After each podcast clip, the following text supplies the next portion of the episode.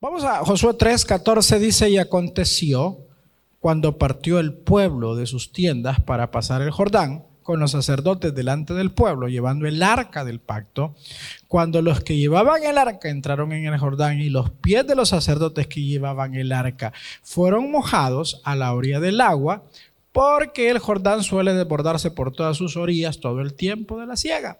Las aguas que venían de arriba se detuvieron como en un montón, bien lejos de la ciudad de Adán, que está al lado de Zaretán, y las que descendían del mar de Arabá al mar salado se acabaron y fueron divididas y el pueblo pasó en dirección de Jericó. Más los sacerdotes que llevaban el arca del pacto estuvieron en seco, firmes en medio del Jordán, hasta que todo el pueblo hubo acabado de pasar el Jordán y todo Israel pasó en seco. Padre, te pedimos por Salomé. Tuvo convulsiones y se encuentra muy delicada. Te pedimos por ella, te pedimos que la bendigas. También te pedimos por Roberto Sarabia, que está delicado de salud, se encuentra enfermo y creemos que tú lo puedes sanar para la gloria de tu santo nombre. Padre, asimismo a todas las personas que están siendo afectadas por este COVID, las ponemos en tus manos y te pedimos que las bendigas, que les des fuerzas a la niña Georgie del comedor. Candelaria, la ponemos en tus manos en el nombre de Cristo nuestro Señor. Gracias. Amén y amén. Pueden tomar su asiento. Bueno, acá tenemos uno de los de, los, de las responsabilidades que, que tenían los sacerdotes. Y era que los sacerdotes entre sus ocupaciones era llevar el arca entre sus hombros. El arca era un símbolo de la presencia de Dios. No cualquiera la podía transportar, no cualquiera la podía llevar sobre sus hombros.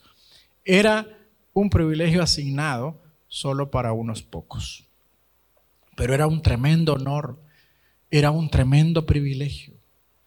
No era para cualquiera. Queridos, esta mañana vamos a hablar precisamente de eso, de el peso de la responsabilidad, ¿verdad? El tremendo peso de la responsabilidad.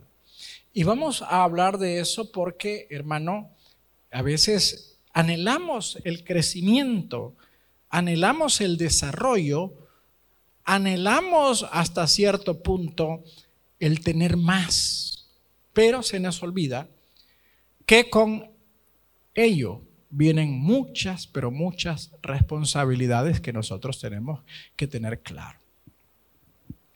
Por ejemplo, la hermana Bessie Lorena, ella es profesora, licenciada, ver, licenciada. no quiero irme al tema de la edad, pero vamos a hablar de, etapas, mejor. Eh, cuando estabas en bachillerato, ¿tenías tantas responsabilidades como las que tenés ahora? No, ¿verdad?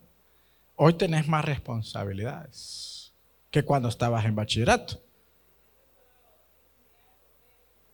Sí, pero cuando estabas en bachillerato anhelabas tener las cosas que ahora tenés. Por ejemplo, cuando estabas en bachillerato decías, ay, quisiera ser licenciada. No sabías o no te imaginabas a ciencia cierta todo lo que eso conlleva. ¿Verdad?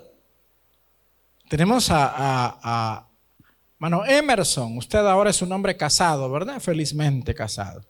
Y no tiene que decir otra cosa porque pierde. Pero cuando estaba soltero no tenía las mismas responsabilidades que tiene ahora, ¿verdad? Y sin embargo, cuando estaba soltero, usted decía, ay, me quisiera casar. Y tener dos hijas. Pero no sabía que eso conllevaba una tremenda carga.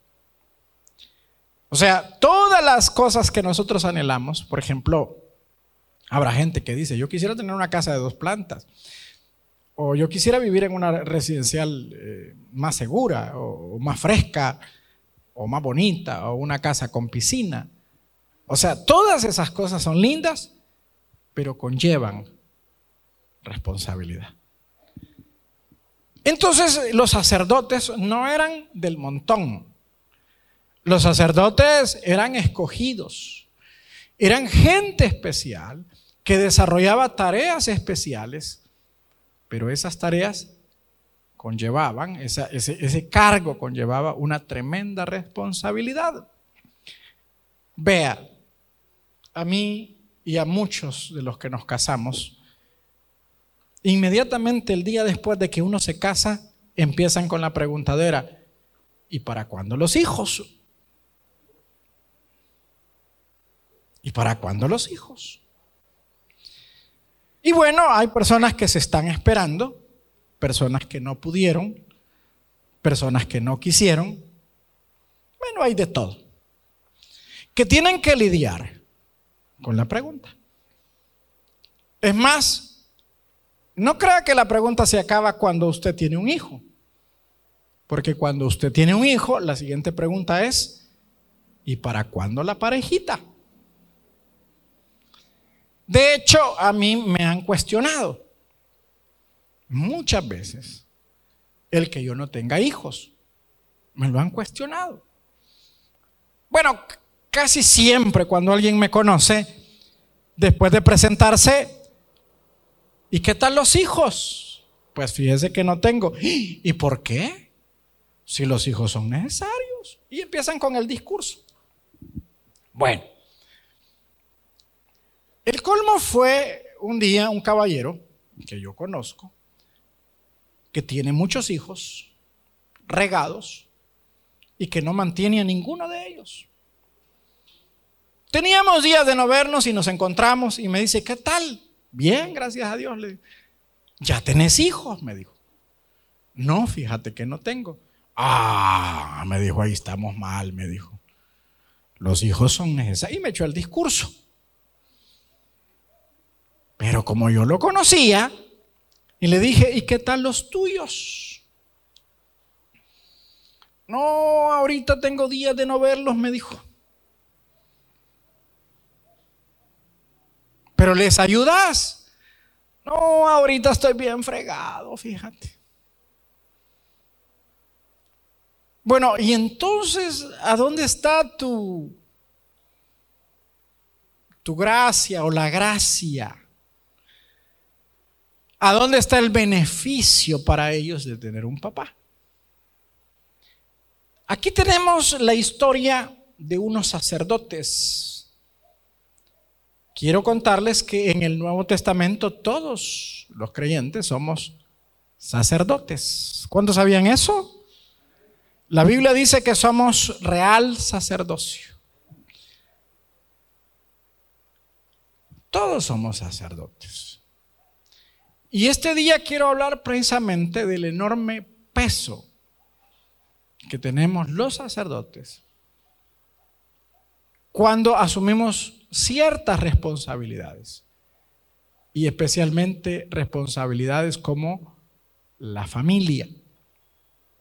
De eso quiero hablarles.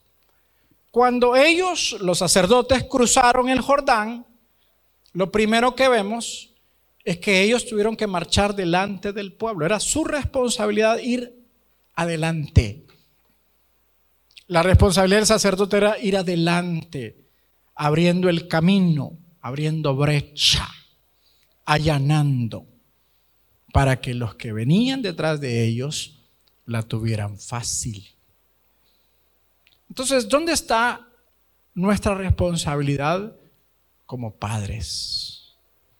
Nuestra responsabilidad como padres empieza por el hecho de que somos llamados a darles una formación, a darles una guía, a enseñarles, y no solo con palabras, sino también con el ejemplo, sobre, hermano, cómo se debe de vivir la vida.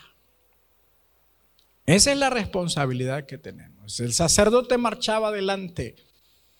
El sacerdote tiene que ir adelante, mostrando el camino, mostrando el camino. Mire lo que dice Proverbios, instruye al niño en su camino y aun cuando fuere viejo no se apartará de él. ¿Qué pasa con algunos padres? No están instruyendo, no están educando, no están formando. Por eso cuando los hijos crecen, hermano, no tienen un camino definido. Así que cuando crecen, ellos reciben muchas ofertas, ellos reciben muchas, pero muchas ah, posibilidades o están delante de muchas posibilidades, de muchas ah, sendas por donde transitar. Algunas buenas, otras no tan buenas. Algunas muy malas, por cierto. Porque ellos no han recibido instrucción. Porque ellos no fueron educados. Porque a ellos no se les preparó para la vida. Porque preparar para la vida es algo difícil. La tarea de enseñar es algo difícil. Cuando uno enseña, por ejemplo, otra vez tenemos acá a la licenciada Bessie, ella es docente. Y sabes que no todos los hipotes captan igual, ¿verdad? Algunos ni siquiera tienen la actitud. Se dan por vencidos. Ay, yo para mí las matemáticas son como el ajo. Y así vamos a tener hijos también. No todos los hijos son receptivos. No todos los hijos son moldeables. Hay unos que son difíciles. Hay muchos que son lentos en el aprendizaje. Lentos para lo bueno, pero no para lo malo. Sin embargo, esa es parte de la responsabilidad que asumimos cuando decidimos volvernos padres. O sea, ser padre no es haber engendrado. Ser padre es asumir la responsabilidad que eso conlleva. Es un trabajo que por lo menos dura 21 años. desde el momento que nace hasta el momento que, 21 o 24 años, porque depende a qué edad se van de la, de la casa. Hay padres que están todavía eh, bajo la responsabilidad, hay hijos que todavía están bajo la responsabilidad de sus padres a los 21, a los 22. Y todavía mamá, todavía papá tienen que estar interviniendo en sus decisiones, aconsejándoles en sus decisiones. No es un camino fácil. Pero el sacerdote tenía que ir adelante. Para que los que venían detrás eh, supieran por dónde tenían que caminar. Hacia dónde tenían que ir. Entonces, hermano, el sacerdote debe ser un líder que inspire. Tiene que aprender a, modelar principios y valores. Tiene que señalarle el camino a los hijos por donde ellos deben de caminar. Un día estaba hablando con una señora porque tenía días de no verle en la iglesia. Y le pregunté por qué ya no ha venido. Ay, mire que he estado bien ocupada y que no me ha quedado tiempo, no me ha tiempo. Pues ya no le he visto, sí, pero un día de esto voy a hacer el esfuerzo. Y sus hijos le, no quieren, viérame. Yo les digo, vayan ustedes. Ya que yo no tengo el tiempo, al menos ustedes, y no quieren. Y le dije yo, no funcionan así las cosas. No es que vayan ustedes, es que yo tengo que enseñarles. Es que yo tengo que ser el ejemplo, es que yo tengo que mostrarles el camino. Tengo que educarlos, tengo que formarlos. Y por ejemplo, eh, nos ocupamos de la educación secular, pero no nos ocupamos de la educación espiritual o moral, por ejemplo, que también son cosas que tienen que ir de la mano. Qué bueno que el cipote se sabe las tablas, pero qué bueno también que el cipote sabe respetar a, los demás. Qué bueno que el cipote se le esté enseñando a no mentir. Qué bueno que el cipote se le esté enseñando a ser responsable, a ser puntual. Todas esas cosas son importantes. El sacerdote tenía que ir adelante. Claro que tenía un honor grande, claro que tenía un privilegio grande, pero ese honor, ese privilegio conllevaba responsabilidades. Y una era ser guía, ser líder, ir delante, mostrarle a los demás por dónde tenían que caminar. Y tenemos el segundo punto. El segundo punto es que no solamente tenían que ir por delante, sino que tenían que llevar sobre sus hombros el arca. Dicen algunos expertos que eso andaba pesando como entre 400 y 500 libras. Entre 400 y 500 libras. Otros dicen que 350. Cuando usted se tope con fechas, con pesos y medidas en la Biblia, no necesariamente tienen que ser exactas. Las, las em, ¿cómo se llama? La, la, eh, la, transferencia, si le podemos llamar así. La equivalencia. Pero que pesara 300 libras. Cada sacerdote, eran cuatro los que la cargaban. Cada sacerdote andaba llevando sobre sus hombros un promedio de 75 libras. No era fácil. No era fácil esa carga. Tener un hijo conlleva responsabilidades, entre las cuales están eh, responsabilidades materiales. Mire lo que dice la Biblia. Pablo dice, he aquí por tercera vez estoy preparado para ir a vosotros y no seré gravoso, porque no busco lo vuestro, sino a vosotros. Pues no deben atesorar los hijos para los padres, sino los padres para los hijos. Yo escucho muchas veces a los padres decir, mis hijos no me ayudan. Bueno, fíjese que el modelo bíblico mostraba que no eran los hijos los que tenían que ayudar a los padres, eran los padres los que tenían que ayudar a los hijos. Por eso los padres se preparaban. Y tenemos el caso del hijo pródigo que le dijo a su papá, dame la parte de los bienes que me corresponde.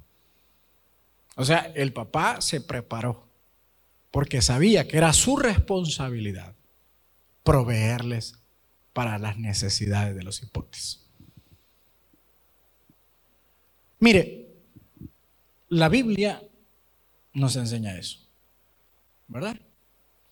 Y vemos acá que los hijos tienen derecho a un techo digno. A un techo digno. Eh, no sé cuántos de ustedes, no les voy a preguntar, pero cuántos de ustedes se criaron en mesones. Ustedes saben lo que lo incómodo, algunos de ustedes lo saben, lo incómodo que puede ser vivir en ese tipo de lugares, mesones o comunidades. Comunidades. En donde cuando uno entra a la champita o al cuarto, ahí están todos hacinados, todos apiñados todos apretados, en una misma cama duermen tres hipotes. Nuestros padres, no sé por qué razón, no eran previsores. Tenían una filosofía extraña, donde comen cuatro, comen cinco, decía. Era la filosofía de ellos. Hermano, pero no es una buena filosofía. Un cipote merece ser criado en un hogar donde tenga lo necesario. Pero a veces nos ponemos a tener hijos sin estar preparados, sin estar listos. Nos metemos a ese, a ese lío para satisfacer nuestra necesidad pero jamás pensamos en la necesidad del niño. Jamás. Hoy estábamos platicando con una persona y conversábamos acerca de lo duro que debe ser para los niños estar en pandemia. Tener que salir a la calle con mascarilla los niños. No poder ir a jugar a los, a los juegos que hay en el pollo campero o en la pizza, porque eh, yo recuerdo algunas veces hemos llevado niños a comer, ya sea del CDI o de algunos sectores, hemos ido a esos lugares en el pasado. Inmediatamente cuando los niños entran a uno de esos lugares, lo que hacen es quitarse los zapatos y salir corriendo, a, meterse a esos juegos. Ahora están clausurados, no se puede. No se puede. En algunas colonias no se puede llevar a los niños al parque. No se puede. La violencia no lo permite. Y sin embargo, nosotros no estamos haciendo nada para, para cambiar eso, para cambiar esa realidad. Nosotros eh, de chiquitos dormíamos tres en la misma cama. Era una guerra, era un una, una peleadera. Porque aparte nosotros casi todo el día andábamos descalzos. Y entonces para irnos a acostar nos teníamos que ir a lavar los pies primero. Y algunos de nosotros no nos gustaba irnos a lavar los pies. Y así nos subíamos a la cama. Entonces mi hermana, que era la más grande, peleaba y nos pegaba porque nos subíamos a la cama sin lavarnos los pies. Era una incomodidad para ella, porque nosotros estábamos más pequeños. Era una incomodidad, era una, una, una, una queja continua, ¿verdad? Que ah, estos bichos, que no sé qué. Y entonces eso la amargaba, eso la mantenía estresada, la mantenía enojada. Entonces, cada cipote tiene derecho a un techo digno, pero también tiene derecho a la salud. ¿Verdad? La salud. Tiene derecho también a una buena alimentación. Yo, yo me fijo y me asombro cómo hay padres que al niño le dan de desayuno pupusas y Coca-Cola. Pupusas y Coca-Cola. Nosotros tenemos un CDI en donde en el pasado le damos de comer a los niños. Y no podemos, no podemos darles pollo campero, carne asada, pizza, hamburguesa. No es eso lo que se les da de comer. Porque la idea es enseñarles a comer. La idea es cuidar su salud. Y ustedes saben que para que un niño tenga buenas defensas, necesita consumir verduritas. Y no nos extraña que la gran mayoría de niños no les gustan las verduras. Pero sí nos preocupa, nos asusta cuando vienen los padres y dicen, no, es que el niño ya no quiere venir porque aquí solo verduras le dan.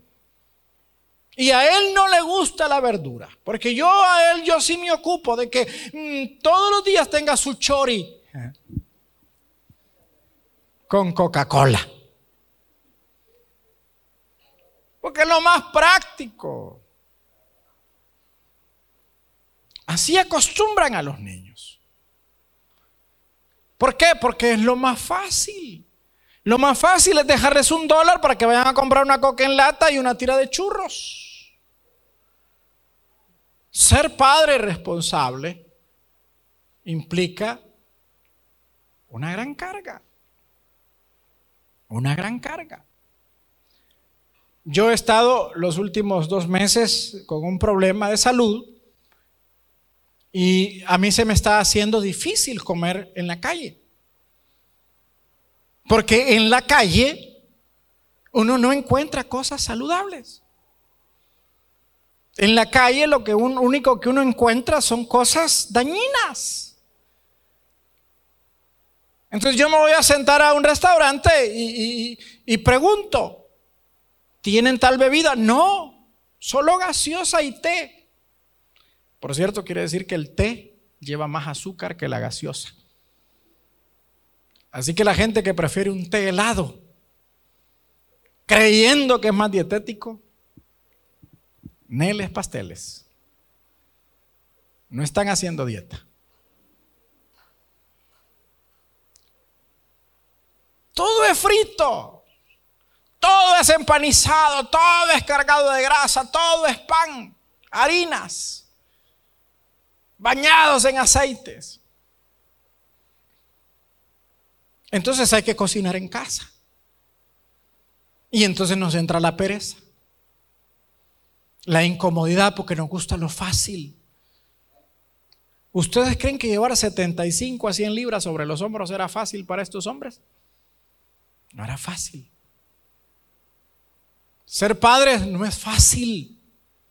No es para todos. ¿Sabían ustedes eso que no es para todos? ¿Ah? Mire, yo veo niños en los, en los, en los semáforos limpiando parabrisas. ¿Sabía usted que esos niños son mandados a la calle por sus padres para que les lleven dinero en las noches y poder usar ese dinero para sus vicios, para, para sus malas costumbres? Pero el colmo, ¿sabía usted que cuando ve gente con niños pidiendo en, los semáforos, en las calles, ¿sabía que esos niños son alquilados? Allá en el bajo mundo hay muchas mujeres que dedican a alquilar sus hijos para que otros vayan a pedir. Creo que les dan seis, de 6 a 10 dólares diarios por el niño. ¿Tendrán derecho ellos a tener hijos? ¿Era correcto que esa gente procreara?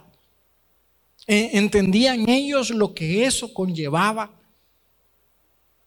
Ahora, muchas de esa gente vienen dañados por infancias, por abusos, por un sinfín de cosas. Pero el colmo es que en la iglesia tengamos padres que no han entendido. Hay, padres que inclusive se quejan y dicen, yo tengo derecho a vivir también. A eso lo hubiera pensado antes.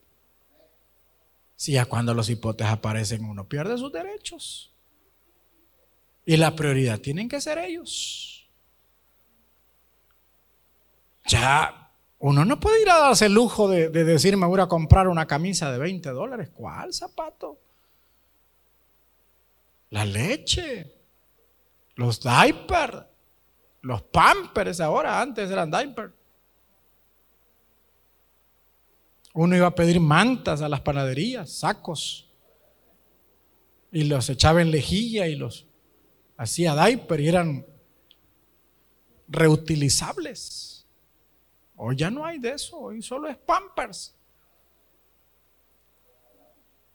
Pero, pero tener hijos es lindo, pero, pero conlleva una carga. Hay que tener un presupuesto. Hay que, hay que hacer números. Porque son 20 años o 21 años. Usted ya casi va de salida, hermano.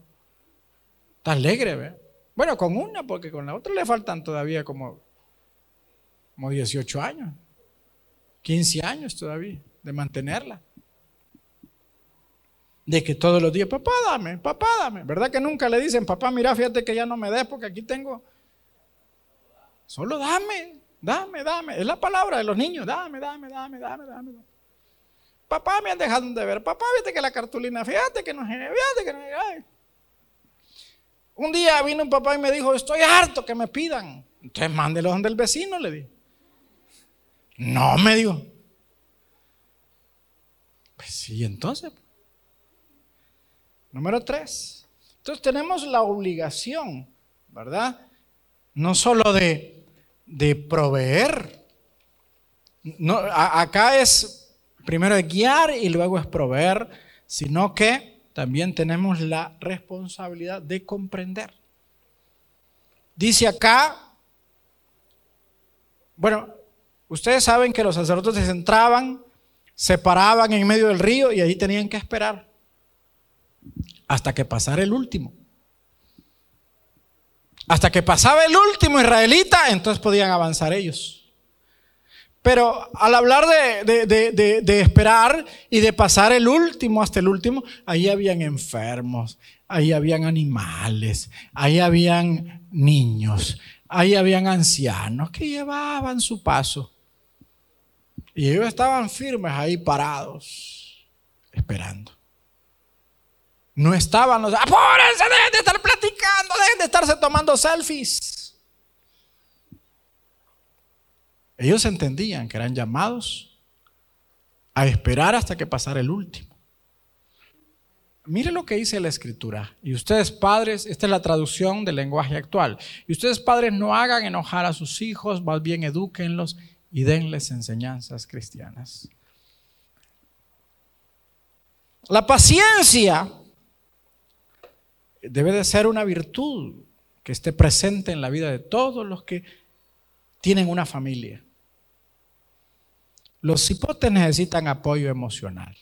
Mire, usted no sabe cómo en las escuelas o en la calle eh, los hipotes eh, se exponen a, burlas, se exponen a abusos de parte de otros niños o de adultos.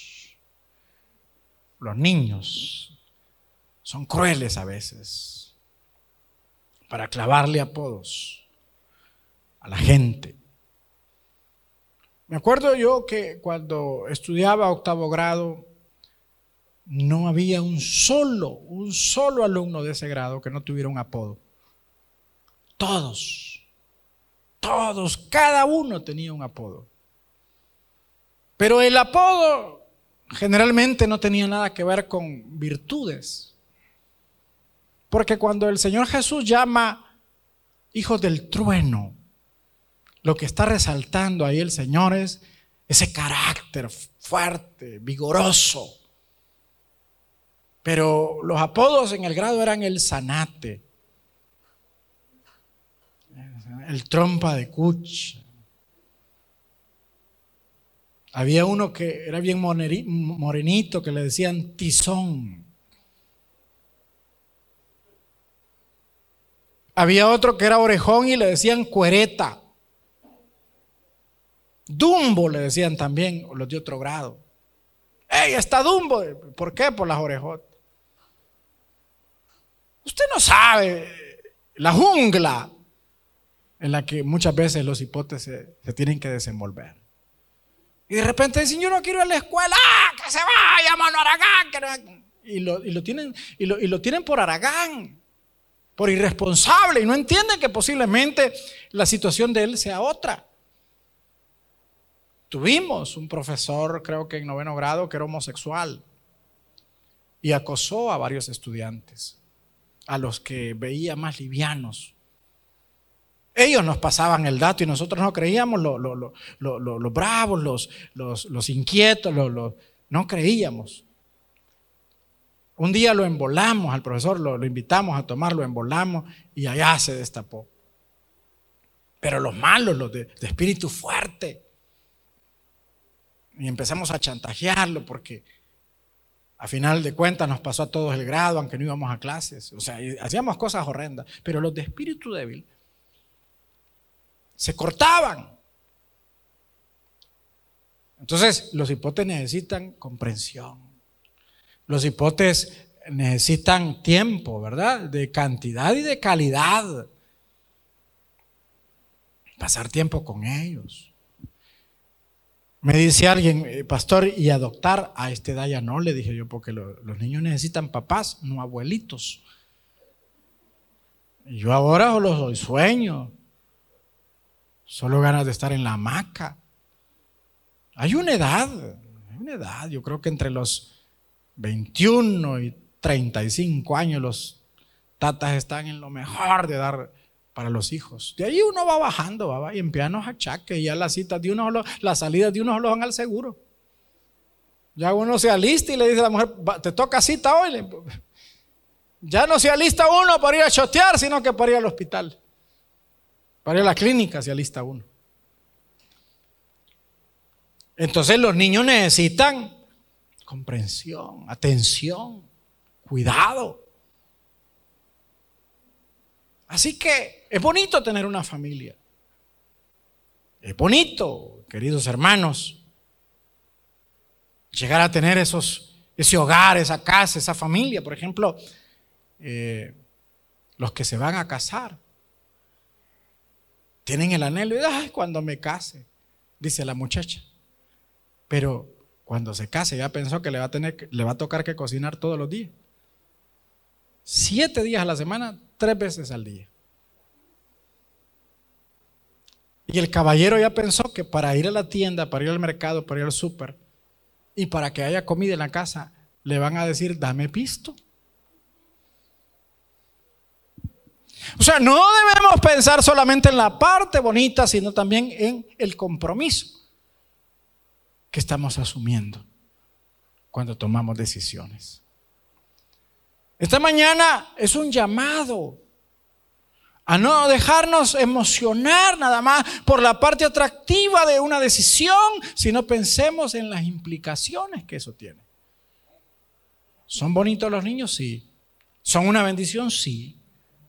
Pero también es cierto que las familias necesitan un cuidado, necesitan provisión, necesitan instrucción, necesitan comprensión. Y si uno no está dispuesto, porque uno son aburrido, porque uno son amargado, porque, porque uno ya está viejo, porque yo no quería, entonces piénselo. Es bonito. Es bonito, pero es un trabajo. Mire, a mí me toca a veces que estar atendiendo cosas que los papás no quieren atender. Por ejemplo, a mí me vienen con pelos extrafalarios con vestimentas extravagantes, con conductas inapropiadas. Aquí había un par de jóvenes que entre ellos se trataban de Terry, mira Terry, mira Terry. Y un día averigüé que eso es equivalente a perro. Perro, aquí perro, er, los hermanos. Los hermanos. Se trataban de perro como cualquier vago, como cualquier sinvergüenza, como cualquier chuco de la calle, de bocados. ¿Y sabe qué me tocó a mí hacer? Te vuelvo a ir a decirle así a tu hermano y te me vas de la iglesia. Yo no quiero vagos aquí en la iglesia. Te quito el privilegio. Me amagaron y otro día los alcancé a ir. Estás advertido yo no juego. Se les quitó la maña. No sé si a, mis espaldas. Ya no los he escuchado.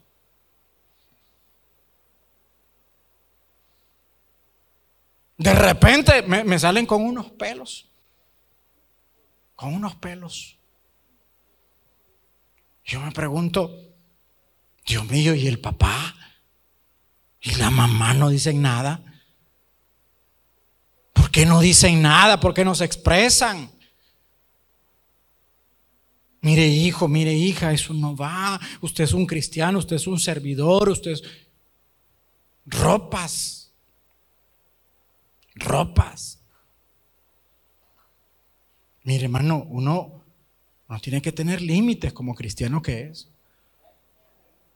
Mire, aquí no les estamos midiendo el largo de la falda. ¿Por qué no lo medimos nosotros? Porque nosotros asumimos que cada uno de ustedes tiene el Espíritu Santo.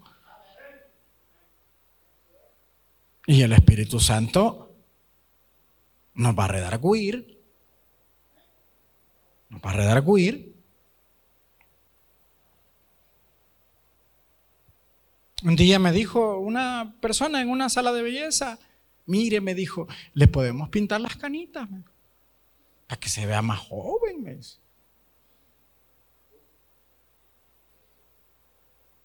Yo me lo pinto de negro o de rubio. ¿Y qué pasa si llego rubio a la iglesia? Estoy en mi derecho. Vivo bajo la gracia. Media vez lo apruebe mi esposa. Puedo llegar de rubio.